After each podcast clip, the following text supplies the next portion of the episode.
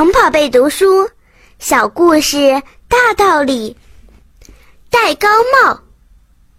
有一个京官要到外地任职，临行前去向老师拜别。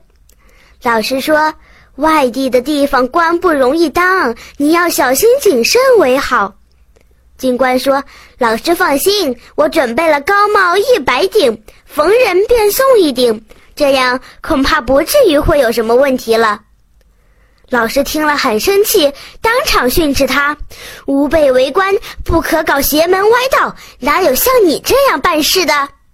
警官说：“老师这话很对，不过当今这个世上，像老师这样不喜欢戴高帽的，能有几个？”老师听了，转怒为喜，点点头说：“你这一句话倒也说得很对。”警官从老师那里辞别出来后，笑着对人说。我的一百顶高帽，如今只剩下九十九顶了。